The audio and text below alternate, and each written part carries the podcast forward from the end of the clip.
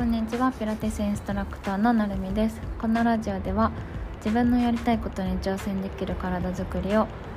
ピラティスを通して応援する私が日々の学びや体のことについてシェアをしていきます。今日は、えっと、ちょっと感動するというかすごくハッとする出来事があったので記録に残したいと思います。と私は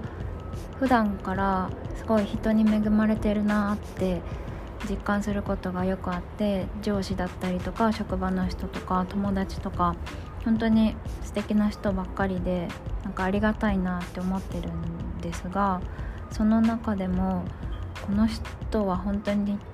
なんか天才だなみたいな人が一人いらっしゃってでうーん今日はちょっとゆっくりお話しする機会があって話をいろいろ聞いたり相談したりっていうことをしてすごく大きな気づきというか感動したことがあったので収めます。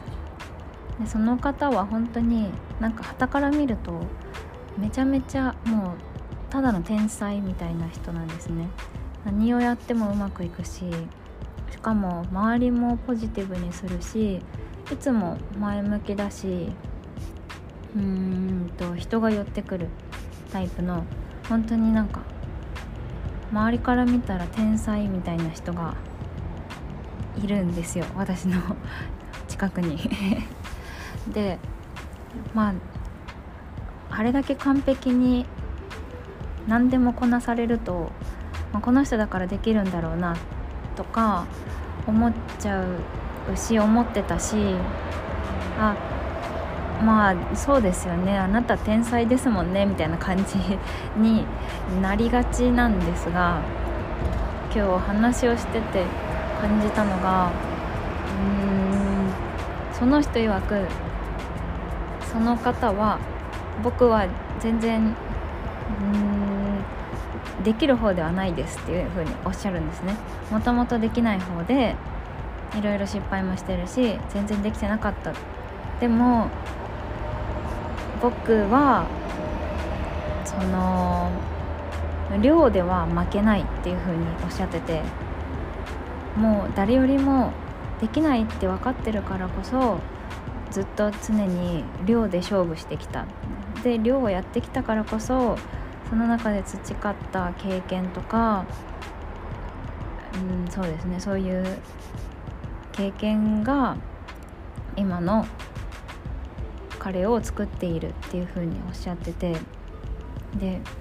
まあ、量をやるって大事っていうのは分かってるけどあまりなんか実践するまでは至ってなくて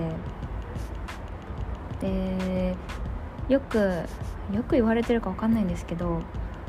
ーん人の2倍動くとか人の3倍動く。で短いスパンで終わらせるってすごい効率的で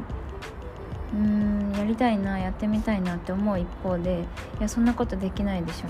時間は有限だしうーん平等に与えられてるはずだからできない。そんなにスピードを上げるなんてできないって私は思ってたんですけどでもその人のその回数をより濃くより濃密にするっていう考えを聞いて同じ1ヶ月でも毎週1回だけやってるもの、まあ、1日1回毎週1回なので1ヶ月に4回だけの場合と同じ1ヶ月でも毎日やってたら30回できるのでそれだけでも3ヶ月後すごく大きな差になってますよね。90回と12回。だからそうですね。何倍？まあ10倍はいかないけどっていう感じ。うーん8倍ぐらいになってるのかな。7倍ぐらいかな。まあちょっと計算は置いといて。って考えるとそれだけでも進むスピードが変わってくるしやりたいって思ったこととか先延ばしにしてたりとか密に一日を濃密にしなかったりとかでそれだけでもスピードが全然変わってくるっていうのはなんかすごくハッとする考え方だったしだから天才に見えるんだなっていうふうに思いました。やっぱりなんだろう。楽しんでる人とかその継続力があるっていう人が一番強いっていうのは分かってたけど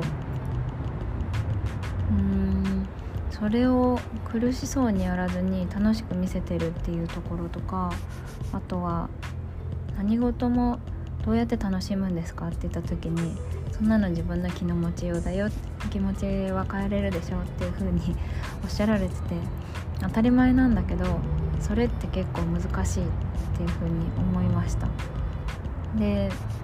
でも気持ちって自分の心持ちなので一番最初に変えようと思えば意識は少しずつできていくしうーんちょっとずつでも変えれるところだなって思ったので自分の機嫌は自分で取るじゃないですけど自分の気持ちうん心の持ちようで何とでもなると思ったのでうんそうですね。そこはちょっとずつ変えていきたいなっていうふうに思いました。うんなんかまとまってるのかまとまってないのか分かんないんですけど今日はこれで失礼します。また次回のポッドキャストでお会いしましょう。